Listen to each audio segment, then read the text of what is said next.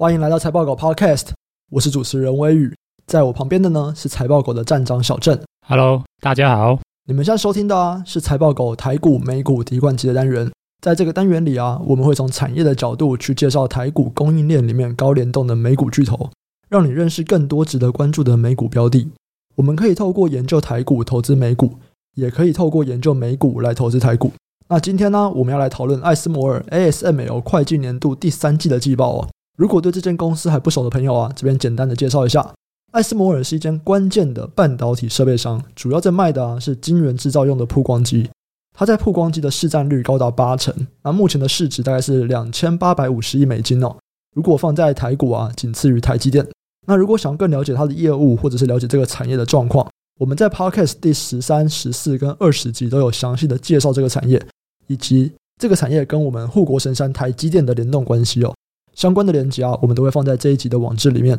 听到这边，假如你没有投资艾斯摩尔，或者是没有投资美股的人，可能会想说，那你是不是不太需要听这间公司的分析？诶，这个想法不太正确哦。身为台股投资人啊，我们会有两个理由，让我们应该要去关注艾斯摩尔的营运状况。第一个，艾斯摩尔的业务是在做晶圆制造的关键设备，这个曝光机嘛，所以我们其实可以从它的业绩里面啊。去了解半导体整个产业产能的扩张状况。那半导体设备的营运呢，是整个半导体产业的落后指标啦。所以，如果连半导体设备的营运都开始下滑，就表示说半导体的景气已经开始走入衰退了。所以，如果我们有在关心像台积电啊、联发科、联电这些半导体公司的投资人，都应该要去关注一下艾斯摩尔的营运状况。第二点，台湾呢、部分的半导体设备族群的业务啊，就来自于曝光机的零组件还有代工。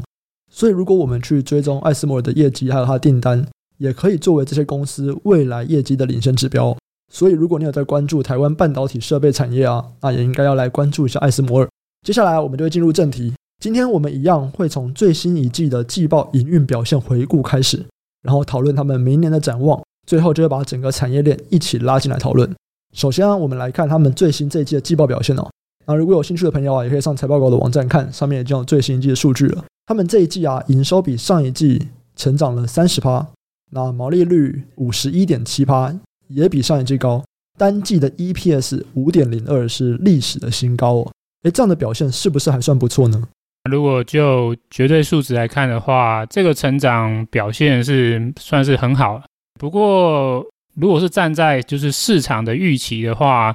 其实这个都已经算是预期之内了，因为。公司在每一季都会给下一季的财务预测嘛。如果我们以营收来看的话，这一季的营收其实相较于公司给的猜测范围的话，其实是有点低于公司给的猜测范围中位数再低一点点。毛利率的话，大概就是也是符合公司给的猜测的范围之内。所以呃，虽然是高成长，可是我觉得算是没有什么太大惊喜啊，因为其实都已经在。市场的预期之内了。那如果我们去看他们这次营收成长的主要动能，主要是来自于什么呢？其实我觉得公司这几年的主要的成长动能其实都是一致的啦，主要就是来自于他们高价的 EUV 的机台销售。对，那这一季的话，呃，如果我们看公司揭露的 EUV 销量是十五台。虽然只有十五台而已哦，可是十五台几乎就是占了公司整个营收的大概三十六趴吧。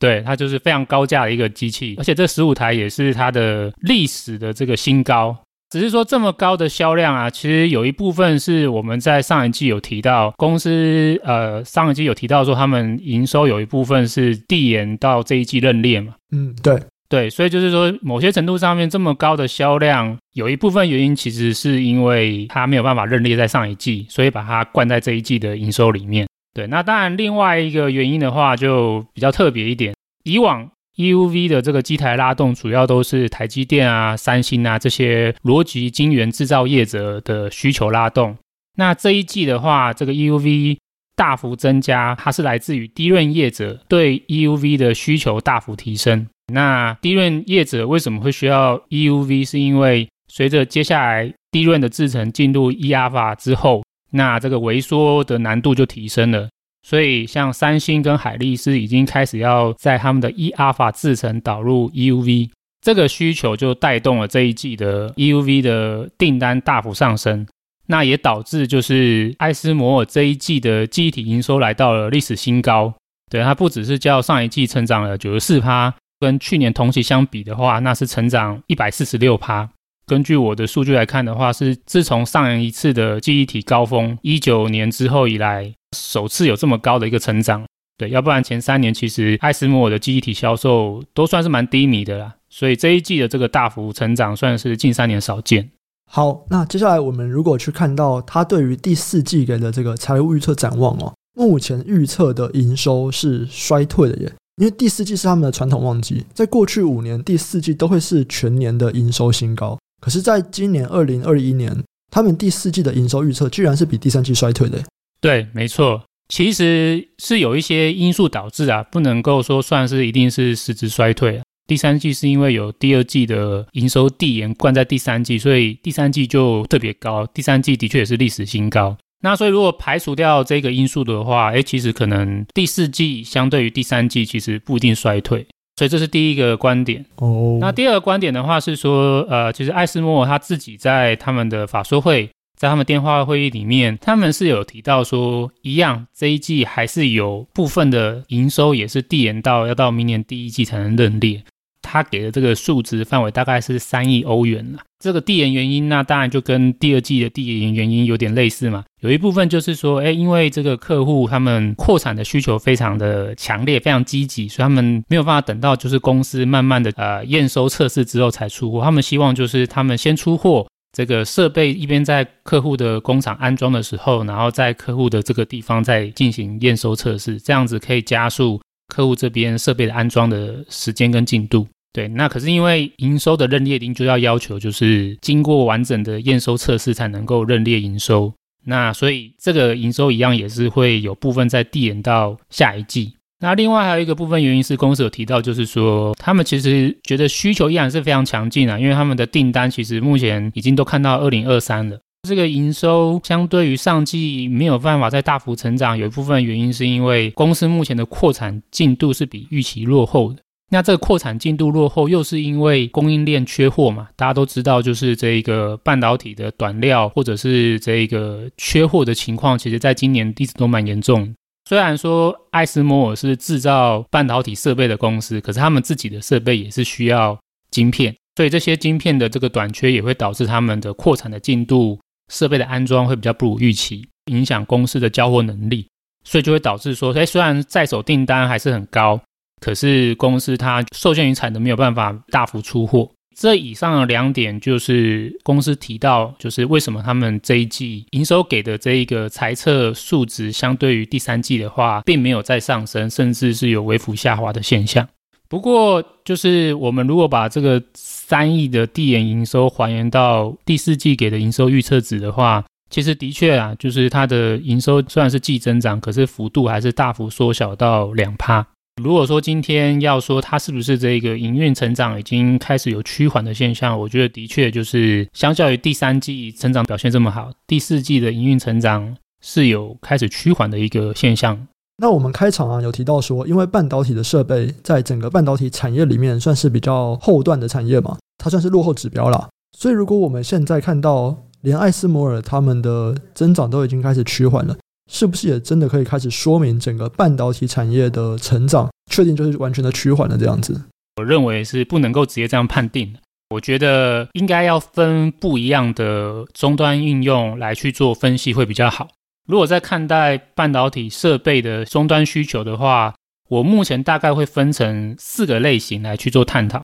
第一个是逻辑 IC 的先进制程的需求，第二个的话是逻辑 IC 的成熟制程需求。第三个是记忆体中的就是 NAND Flash 的需求，第四个就是记忆体里面的 DRAM 的终端需求。这四个嘛，我们就可以一个一个来讨论好。今年的这个所有的半导体设备需求都是高成长嘛，那这个高成长也是因为去年是比较低的机器嘛，那所以到明年的话，因为今年是高基期，所以大部分的就是半导体成长一定都会是比较相对于今年是趋缓的，那是因为今年这个基期很高嘛。那我们首先看到逻辑 IC 的先进制程需求依然，我觉得会很强劲。我认为它明年的设备的需求成长依然是可以到双位数。首先，我们就要了解，就是说，诶，那这个逻辑 IC 的先进制程到底是谁有这样的需求？我这边先进制程是特别指十奈米以下制程的这部分。其实全球大概就只有三家公司具备十奈米以下制程的能力，对，那就是台积电嘛、三星还有 Intel。所以如果说我们今天想要关心说逻辑 IC 的先进制程，它的设备拉动需求强不强劲，那其实我们就是去看这三家公司，他们资本支出的规划有没有就是变可能比较保守，还是说一样的积极。以我自己目前整理数据来看啊，如果看到二零二二年的话，其实这三家公司对于他们的资本支出规划依然是非常的积极、非常激进。今年已经是历史新高的一个资本支出了。可是这三家公司明年看起来，他们对于他们的资本支出规划还是会再成长。对，那我们可以先看到台积电嘛，台积电因为最近才刚开法说会嘛，那它的资本支出也是法人非常关心的。台积电就有特别提到，虽然好像有一些 sell side 或者说一些市场对于终端市场的需求有一些杂音，可是他们再次强调，他们对于到二三年的资本支出目标还是一样维持着是一千亿美元的这一个目标。他们今年的资本支出是三百亿美元嘛，他们还有七百亿要在未来两年要把它花掉嘛。我个人会估计，明年台积电的资本支出是有可能再提升的。可能会就是再上升到三百到三百五十亿美元呐、还是较今年这个三百亿的天文数字会再增加？这个三百到三百五十亿里面，又有八成的资金会是投入在先进制程，就是最新的就是七奈米、五奈米、三奈米。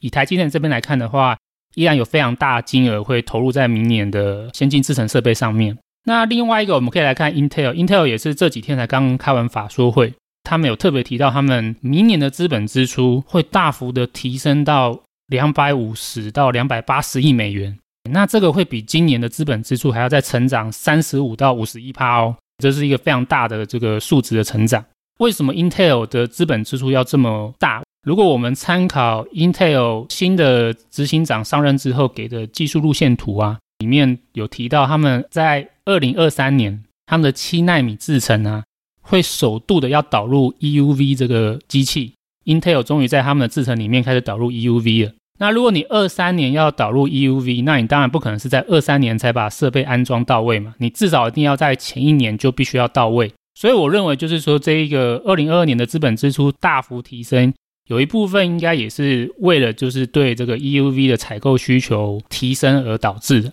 最后我们来看三星。三星的话是目前这三家里面还还没有开电话会议的，所以它对于二二年的资本支出规划，我们目前还不知道。不过我认为应该还是会成长，因为如果以这几年来看，大概三星是少数在先进制程十纳米以下一直在积极追赶台积电的唯一的对手。那尤其是最近他们的集团的少东啊李在镕出狱了，他马上就宣布就是说，哎，他们就是要积极来追赶台积电。他们也宣布说，他们未来三年的资本支出，哇，也是很狂啊！他们目标给的是这个两千零五十亿美元，这个是整个集团啊。那大家也知道，三星是个就是巨兽嘛，它不只是在半导体嘛，它有一堆有的没有的东西。这么庞大的金额，一定会有很大一部分是用在他们的半导体相关的这一个业务上面。再加上三星一直在就是五奈米以下，还是很积极的要追赶台积电的话。我认为，其实明年他们在先进制程的投资金额应该还是会再增加，增加可能性很高。所以，如果这三家业者在明年都还是会大幅增加逻辑 IC 的先进制程的需求，其实在明年依然我还是比较看好。相较于就是整个半导体设备的平均来看的话，我觉得 EUV 这些先进制程设备的投资需求还是会相对的强劲。哦，所以这样子听完啊，那艾斯摩尔明年的主要的获利成长，就是会来自于这些先进制程的逻辑 IC 吗？对，没错。其实如果我们来去看公司的整个营收或者它的设备收入啊，其实它的主要的曝光机的出货几乎都是来自于四十五奈米以下，也就是这个进入式深紫外光 DUV 的机台，然后还有 EUV。所以基本上我们的确可以认为，就是说艾斯摩尔它的主要的业绩的成长动能，就是来自于逻辑 IC 的先进制程。以需求来看的话，我觉得艾斯摩尔明年的需求是没问题。可是明年埃斯莫，我觉得它真正的问题是在于它的供给、它的产能应该会限制它的成长。为什么会这样认为呢？那其实公司在自己这几季的电话会议里面，其实都反复提到他们的一些产能的展望了。那首先就是说，EUV 虽然是他们目前主要业务，可是他们的扩产是没有办法大幅增加，因为 EUV 的这个制造真的是难度很高。对，所以他们今年二一年大概预估 EUV 整个年度的出货量会是四十五台。公司看待他们明年的产量大概就是五十五台，大概就只能再增加十台。如果说今年是四十五台，那明年是五十五台，那这个出货量的确是双位数，就是这个出货量是二十二趴。不过因为今年的就是出货量成长是二十八趴嘛，所以明年这五十五台的出货量二十二趴，那就是相对于今年就是比较趋缓一点。那另外一个很大的需求来源就是来自于我刚刚说到的，就是 DUV 嘛，对，因为还是有很多公司其实还是会需要，就是二十八纳米到十纳米中间这几个制程环节，也都还是会依赖用 DUV 的设备来进行制造。那公司在这一季的电话会议里面有特别提到，就是说他们目前手头上的 DUV 安全库存啊，已经消化了大部分了。所以今年的 DUV 成长的确很好，可是这是因为今年他们手头上面还有很多的库存，还可以支应就是下游的很旺盛的需求。可是以到目前年底来看，这个安全库存已经消化大部分了。那明年的话，他们的新产能受限于就是供应链，然后还有晶片短料限制的问题，产能开出的这个幅度就会有限。所以公司他们是预期，就是说他们的 DUV 的明年的出货量就只能叫今年持平。对，那 DUV 的话占公司的整个设备大概也是接近四成，然后如果占整体营收的话是差不多三成。那所以我们把刚才前面提到的 DUV 跟 EUV 两者合计，那就是大概占艾斯摩尔设备收入的八十五趴。那 EUV 最多就是五十五台，然后 DUV 公司预期就没有办法再增加，就只能持平。那如果我们这样算一算的话，那其实我个人抓他们明年的营收成长率，可能大概就只能在十二到十五趴。那这个会明显低于今年的表现，因为今年的营收成长是三十五趴，对，所以这个几乎是比今年的成长率砍半还要再低。如果站在季度的角度，那大概就是明年每一季的营收季增长就会停滞，应该就是不会再看到明显的季增长，大概就顶多是持平或者是一两趴的成长，甚至有可能季度会是衰退。对，那如果是用年增长的幅来看的话，那应该就是会逐季下滑。对，所以我个人认为，就是明年的成长展望会明显比今年是下滑。那这主要并不是呃先进制程的需求并不强劲，而是因为公司的产能没有办法跟上需求而导致的。好，这个大概就是艾斯摩尔今年第四季还有明年的一些我们目前的看法。那如果我们去看上整个产业链呢？我们大概可以看到哪几个产业链的状况啊？OK，那我们刚才前面在聊艾斯摩尔的话，我们只聊到就是逻辑 IC 的先进制程嘛。那我们聊这也是因为就是艾斯摩尔的营运重点就是在先进制程，对，所以我们就先聊先进制程。那我们刚刚还有提到有三个嘛，就是成熟制程、nan fresh，然后还有 DRAM 嘛。那如果说相较于就是先进制程的设备需求很强劲。我个人的话，对于就是成熟制程还有另外两个记忆体设备的需求，我觉得就会比较保守或悲观一点了。我个人是认为，就是逻辑 IC 的成熟制程跟记忆体设备需求，明年的话就是会明显的下滑，对，它会明显的低于就是先进制程的设备需求。第一个是说，我们其实在之前应用材料的季报解析的话，我们那时候有提到，就是 SEMI 这一个研调机构，它在就是今年的七月已经有发布一个报告嘛。里面有提到，就是说，在二零二一年，就是设备的出货这么高基期之下，他们预估大概明年虽然还是会成长，可是成长的幅度会就是大幅趋缓，只剩个位数。那他们认为，就是整体的逻辑 IC 设备的成长率，以他们去对下游的相关的就是主要的晶圆厂去做研调统计之后，他们预估就是明年整体逻辑 IC 设备成长率大概只剩八点三趴。可是我们刚才有提到嘛。我认为先进制程的设备依然是有双位数成长嘛，对，像刚才提到艾斯摩尔就十二到十五趴嘛，先进制程是双位数成长，可是整体的逻辑 IC 设备只有个位数成长，那这个就代表剩下的就是成熟制程设备一定就是成长率是低于平均嘛，所以我个人预估就是明年成熟制程的设备需求成长率我就会低于五趴以内啊，甚至持平。那这个也就回应到我们刚才提到，就是说半导体设备需求减缓。这是不是代表就是终端的半导体需求也开始减缓？我觉得这个的确是投资人可以好好思考一下。就是说，哎，先进制程的厂商对于十奈米以下的设备的需求依然很强劲，所以他们资本支出依然很高。可是如果看到明年的话，成熟制程的一些这个设备的需求经过研调之后，研调机构认为可能明年就是是比较低的，可能会是持平，或者是可能是成长是在五趴以内。这也许会代表就是说，哎，这些成熟制程的设备厂商，他们对于明年的终端需求表现就会相对比较保守，不一定像今年这么强劲了。虽然说是可能是持平啊，对，那这个持平依然也是相对于二零二零年以前的话，依然是一个很高的资本支出水准。如果站在这样的一个数据来看的话，成熟制程的 IC 需求，我觉得投资人可能要稍微注意一下，明年是不是有可能会有趋缓的风险。那这大概会影响到哪些公司啊？成熟制程的需求，其实就像我们在先前的 podcast 里面有提到嘛，像有一些用到就是八寸或者是二十八纳米或四十五纳米以上的一些就是 IC 产品，像 NCU 啊，或者是驱动 IC 啊，还有像电源 IC、PNIC，这些都是属于就是比较成熟制程的需求。我们在之前的财经放大镜都有跟大家提到嘛，就是说，哎，看起来是终端的需求有些杂音哦。那如果再搭配现在这样子设备的展望的话，哎，那其实某些程度上算是有一致性的。所以这代表着二零二二年驱动 IC 啊，或者是 PNIC 啊，或者是 NCU 啊，能不能还像今年这么成长那么强劲？那有在关注或投资的一些投资朋友，我想应该要稍微注意一下，它的成长性是有趋缓的风险。那还有另外一个很大的就是需求是来自于记忆体设备嘛。我个人其实也认为，就是记忆体设备需求明年应该也是就是会明显趋缓，不会像今年那么好。我认为成长性大概就个位数只剩五趴以内。这也是明显低于今年的表现。今年的整体的记忆体设备成长率是二十五点六趴，所以这个只剩下五趴以内。那相对于今年就是大概就持平了，明显放缓。那关于这部分的话，记忆体设备明年展望的详细分析，那因为后续的话还有科林研发的季报解析嘛，那我们就留在科林研发的季报解析再做比较详细的分享。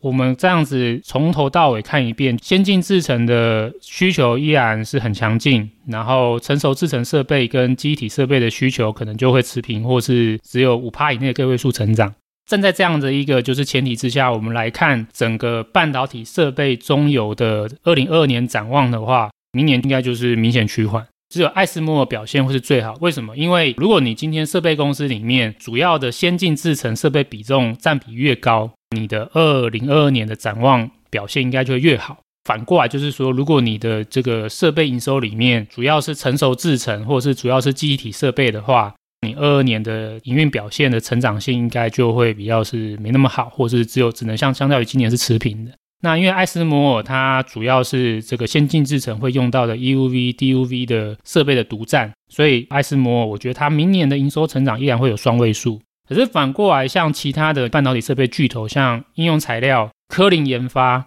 反而他们的营收之中，记忆体设备比重是比较高的。应用材料的话，它 NAND Flash 跟 DRAM 的设备合计占它的设备比重就超过四成，科林研发甚至是超过六成。应用材料跟科林研发明年的营收，我觉得就会是个位数，大概就可能跟整体产业持平吧，大概就是六六七趴的营收成长，会明显不如艾斯摩。这边中游讲完了吗？你就是觉得说明年的话，整个成长都会放缓。那其中可能在先进制程的逻辑 IC 这边表现比较好一点，所以艾斯摩尔相对而言，它的表现会比应用材料啊，比科林研发都还要来得好。那如果我们再往他们的上游看呢？很多台股其实他们的大客户啊，就是我们刚刚讲的应用材料艾斯摩尔。所以如果连他们的客户营收都开始放缓了，是不是也表示说这些台股提供零组件或者提供代工的厂商？他们也会跟着受影响。听起来啦，我如果营收是应用材料比重占更高的，整个营收可能会面临到更大的冲击。